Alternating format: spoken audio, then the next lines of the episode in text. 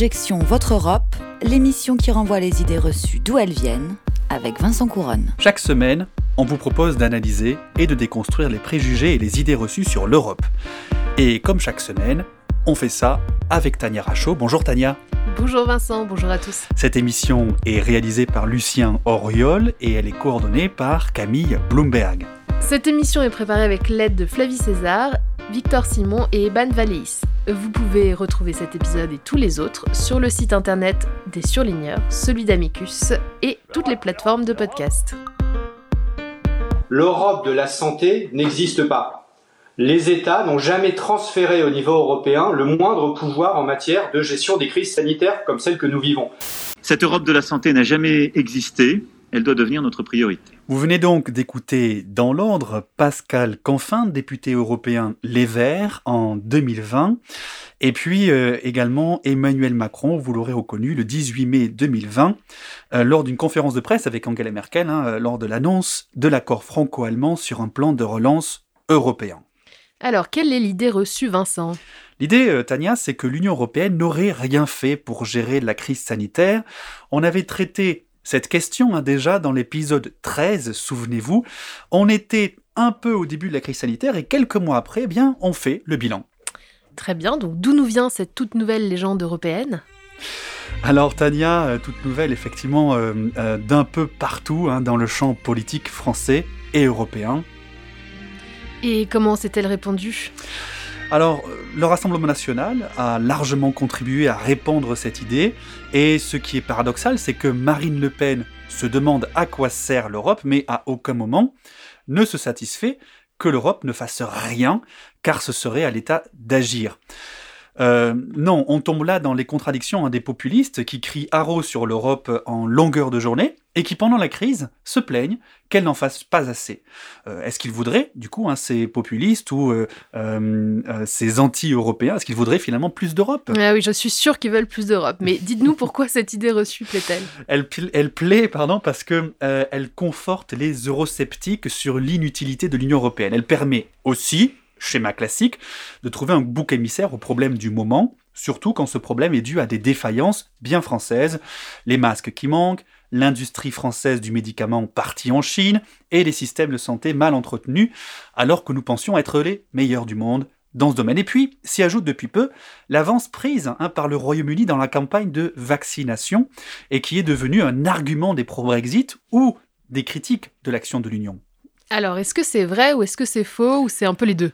Bah, Il est difficile de trancher nettement, Tania, parce que la solidarité européenne a failli au début de l'épidémie de coronavirus, mais c'est surtout dû au peu de pouvoir qu'a l'Union européenne en matière de santé, ce qui n'a pas empêché, malgré tout, d'agir. L'Europe, l'Europe,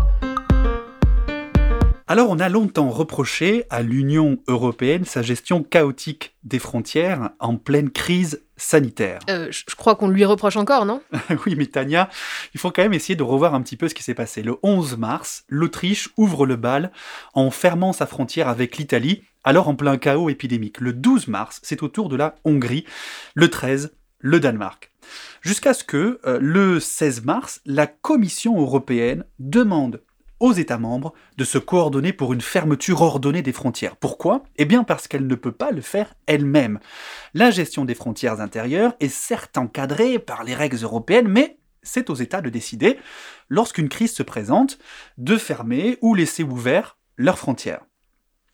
résultat, le lendemain même hein, de cette euh, demande de la Commission, euh, les États membres ont décidé de se coordonner. On peut déplorer que l'Union ne puisse pas elle-même décider du sort des frontières intérieures, ou on pourrait au contraire s'en réjouir, ah, c'est selon hein, votre position, mais pour comparer. Aux États-Unis, Washington, comme Bruxelles en Europe, n'a pas le pouvoir de fermer les frontières intérieures entre les États. Une polémique avait d'ailleurs éclaté au printemps, la Maison-Blanche menaçant New York, alors en prise avec une très forte circulation du virus, de lui fermer ses frontières. Réponse du gouverneur de l'État de New York, si Donald Trump s'avisait de prendre une telle décision, ça serait contraire à la Constitution. Et sur la gestion plus précisément d'une épidémie, pourquoi l'Union européenne n'a-t-elle pas pris directement le relais des États membres pour décider des confinements gérer le télétravail ou encore coordonner l'effort dans les hôpitaux? Eh bien, il faut remonter à 2007 pour avoir la réponse. Cette année-là, les chefs d'État et de gouvernements européens négocient un nouveau traité pour remplacer la défunte Constitution européenne. C'est euh, le traité de Lisbonne hein, qui est en, gestation ici. On prévoit alors de donner à l'Union le pouvoir d'harmoniser les législations des États membres pour lutter contre les pandémies. On a encore en mémoire hein, à ce moment euh, la crise de la vache folle, où l'Europe avait pu agir rapidement en contrôlant la production de bœuf, certes, mais pour tout ce qui relevait du volet santé humaine, bah, elle était assez démunie, il faut Mm, dire. Je suis sûre que c'est encore un coup des Britanniques pendant les négociations. Euh, détrompez-vous, Tania. Cette fois, c'était pas les Britanniques qui étaient à la manœuvre hein, pour freiner euh, les ardeurs euh, fédéralistes de, de certains États. Pas cette fois. Là, il a fallu faire face à une fin de non-recevoir du gouvernement danois, euh, le Danemark, qui ne voulait euh, pas que cette compétence soit transférée à l'Union. Résultat, ce pouvoir de gérer les pandémies reste entre les mains des États, mais ce n'est pas pour autant que rien n'est possible hein, et que rien n'est fait. À Francfort, où elle a son siège, la Banque Centrale Européenne a fait marcher, hein, clairement, euh, la planche à billets, comme on dit, en rachetant pour plus de 1000 euros de dettes des États. Alors, concrètement, ça permet de faire économiser aux États des dizaines de milliards d'euros grâce à des taux d'emprunt très faibles et parfois même négatifs, hein, pour ce qui concerne en tout cas la France. Et puis, il y a eu aussi ce plan de relance gigantesque hein, décidé par les États au sein du Conseil européen, un plan de 750 milliards d'euros, dont la moitié seront des subventions versées aux États. Euh, je rappelle que lorsque la France annonce un plan de relance de 100 milliards hein, pour le pays, 40 milliards euh, de ces 100 milliards, en fait, sont une subvention qui viendra directement du budget de l'Union européenne. Et ça, c'est quelque chose d'assez révolutionnaire. Mais c'est vrai qu'on ne reste que sur le volet financier. Pour autant, dans d'autres domaines, autres que économiques ou financiers, l'Union, on le verra, eh bien, a pu intervenir.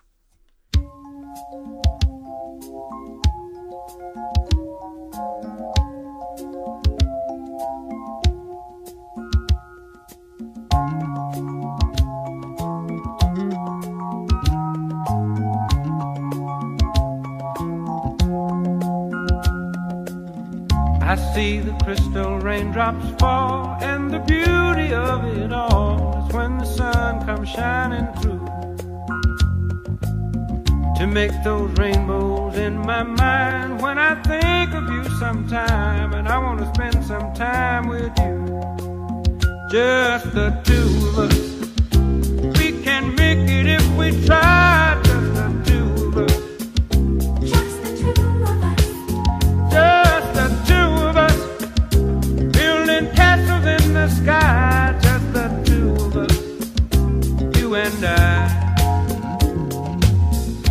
look for love, no time for tears.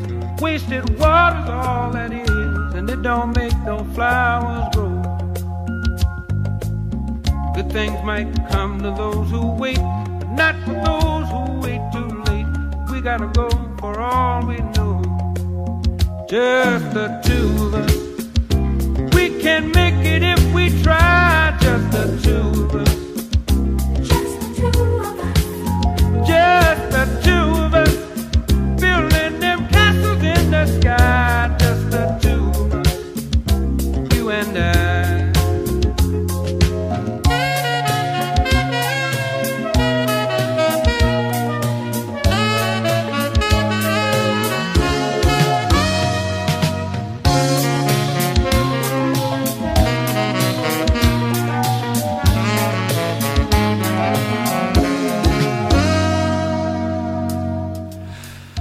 Vous êtes toujours dans Objection Votre Europe et vous écoutez Just the Two of Us de George Benson.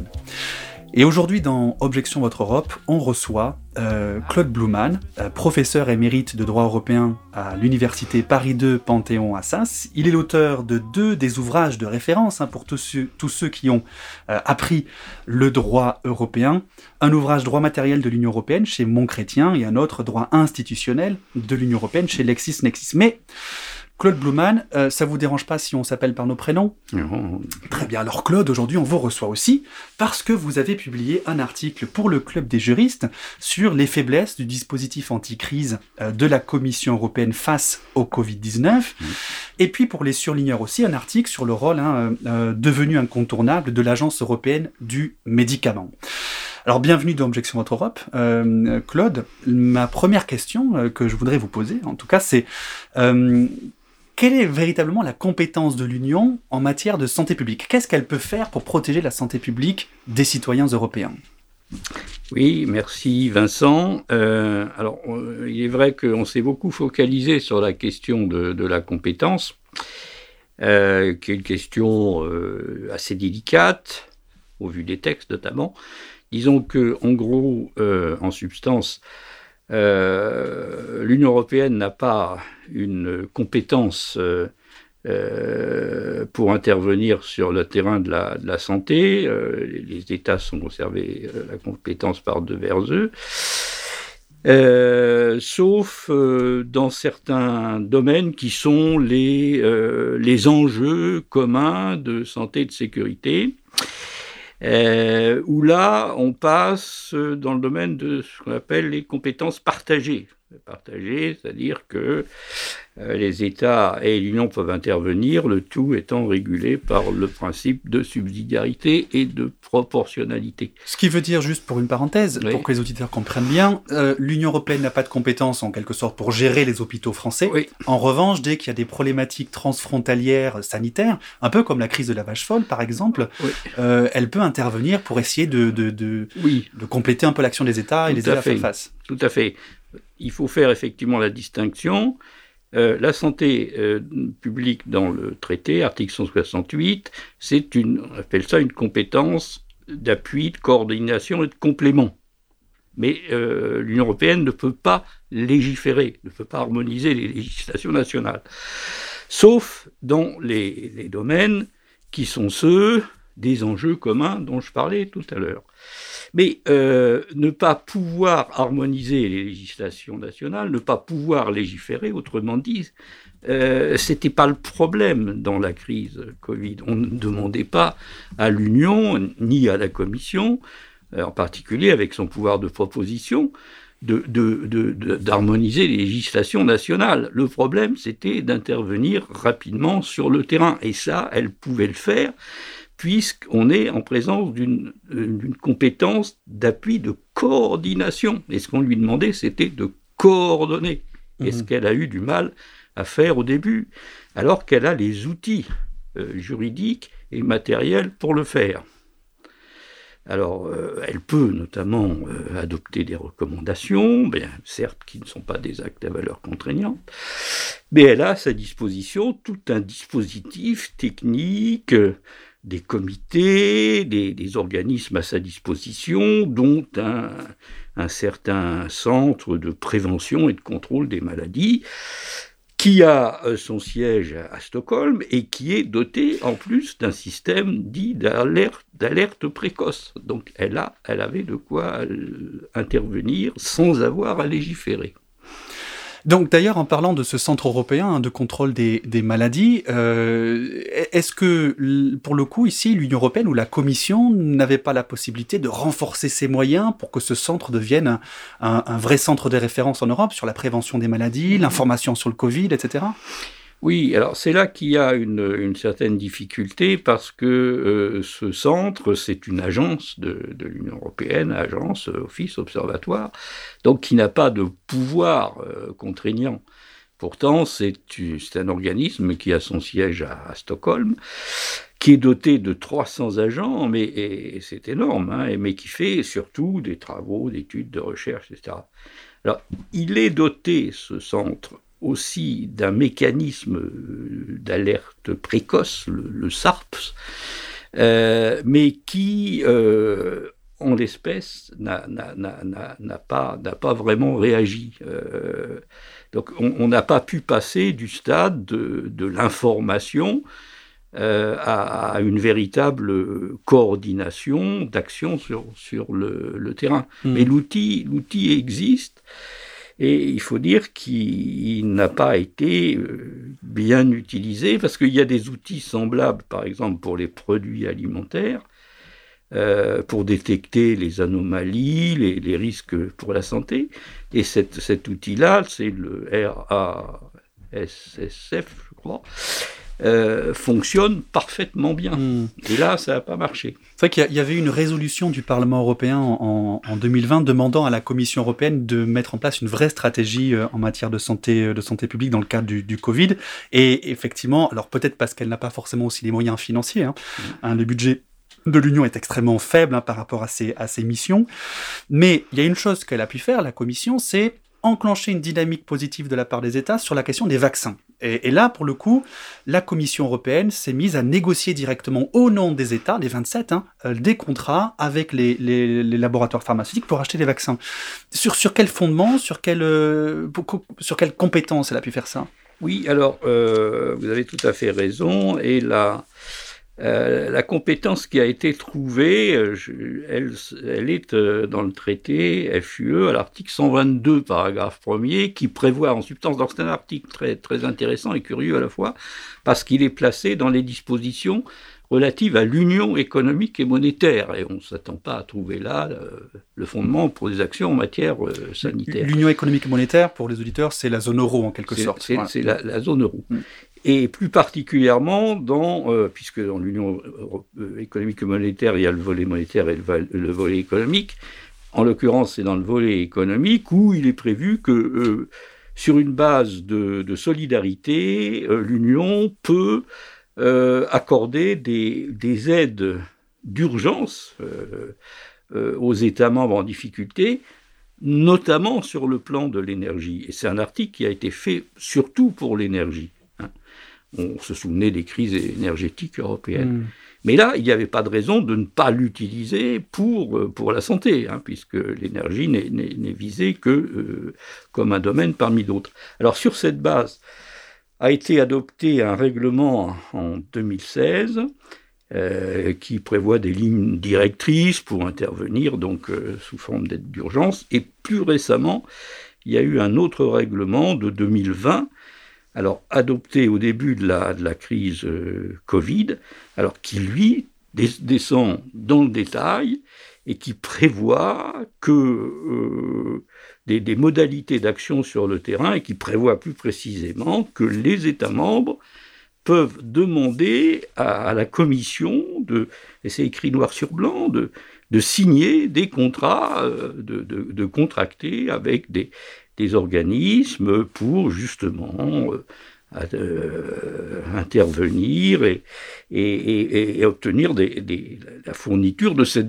aide d'urgence, dont, mm. dont, la nature n'est pas précisée à, à, ce stade, mais qui peut être effectivement des, la, la, fourniture de, de vaccins. C'est ça la, la, base juridique. Et, alors, euh, la Commission, elle, elle, a utilisé effectivement ce pouvoir-là. Elle ouais. a acheté euh, jusqu'à plus, plus actuellement 2,3 milliards de doses de vaccins mm. auprès de différents laboratoires, Pfizer, mm. euh, Moderna, et même Sanofi, etc.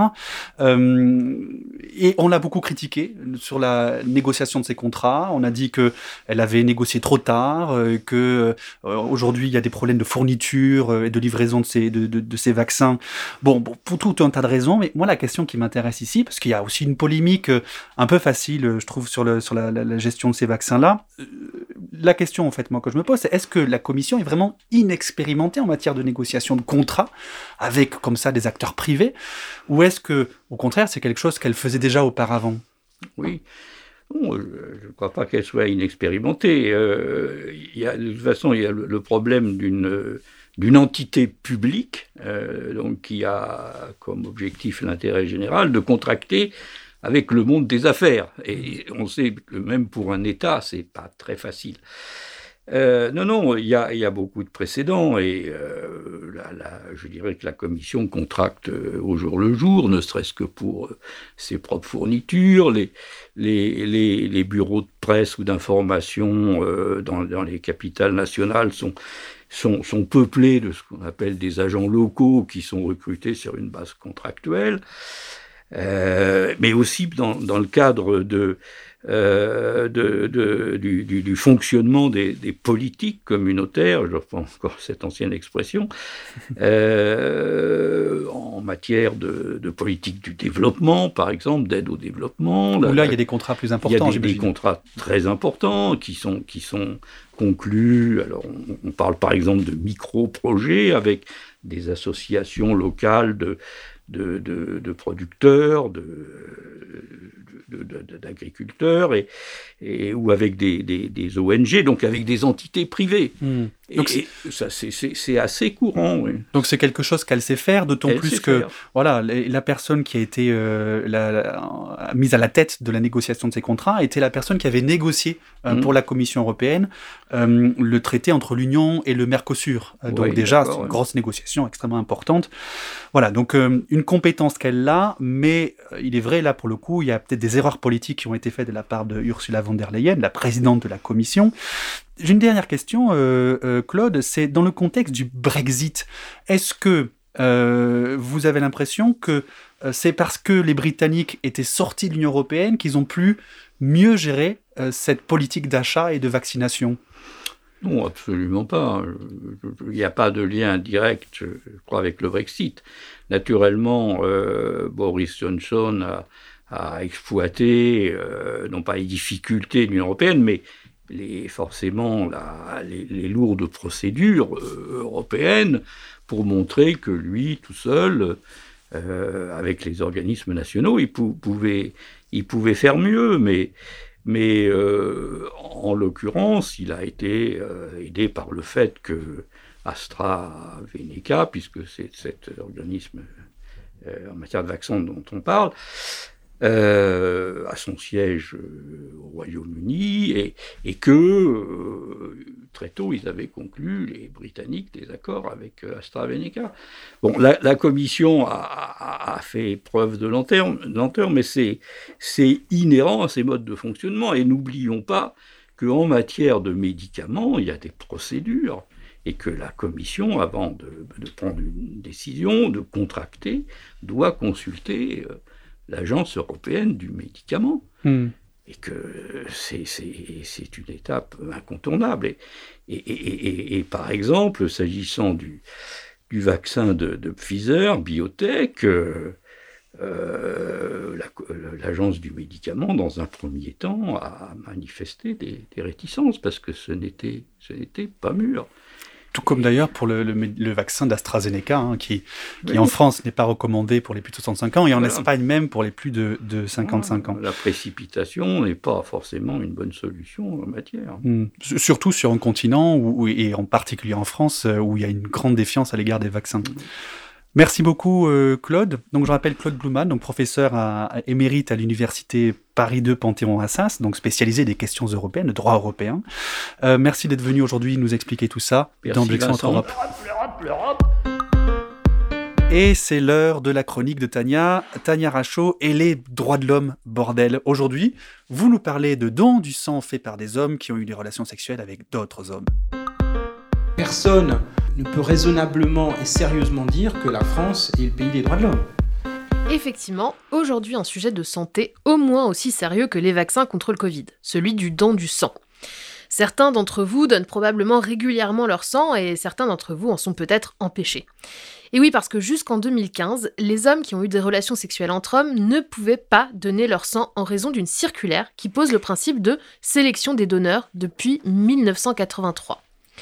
En 2015, ce n'est pas la révolution non plus, mais ces personnes peuvent donner leur sang à condition de respecter une période d'abstinence de un an, un an qui a été réduite finalement en février 2020 à 4 mois. Le débat maintenant, c'est la suppression de cette période d'abstinence. Alors avant d'en parler, voyons peut-être le rapport de tout ça avec l'Europe. Eh bien, en 2015, justement, la Cour de justice de l'Union européenne a rendu une décision à ce sujet. Et elle nous a dit, sans trop de surprise, que le principe de sélection des donneurs de l'époque, en 2015, est une discrimination, mais mais, mais, mais, mais, cette constatation est accompagnée d'un si.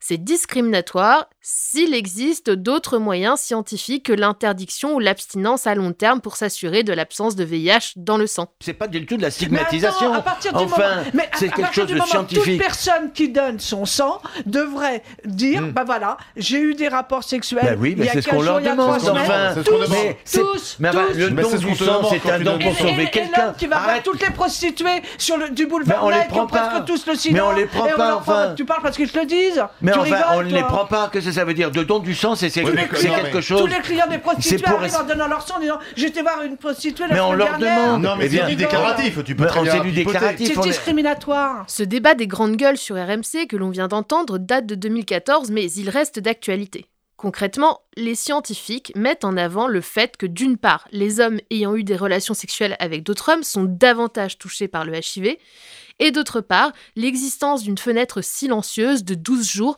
durant laquelle le virus ne peut pas être détecté. Ceci dit, je rejoins les grandes gueules et ces aspects peuvent aussi concerner des personnes qui, par exemple, participent à des orgies. Tania, vous allez encore nous reparler de ce député européen hongrois qui avait été surpris dans une orgie masculine à Bruxelles. La tentation est grande, mais je vais continuer sur mon sujet. Ce débat reste donc d'actualité puisque la loi bioéthique, qui est en cours d'adoption en ce moment, en février 2021, aborde le sujet. Les médias avaient d'ailleurs crié victoire un peu trop vite, en estimant que le délai de 4 mois était supprimé par un amendement de l'Assemblée nationale, alors que le Sénat est revenu sur l'amendement ensuite. Du coup, dans la version de juillet 2020, il est dit les critères de sélection du donneur ne peuvent être fondés sur le sexe du ou des partenaires avec qui il aurait entretenu des relations sexuelles. Donc, on entend suppression de la période d'abstinence, a priori. Mais la version de février 2021 du Sénat enrobe un peu le tout.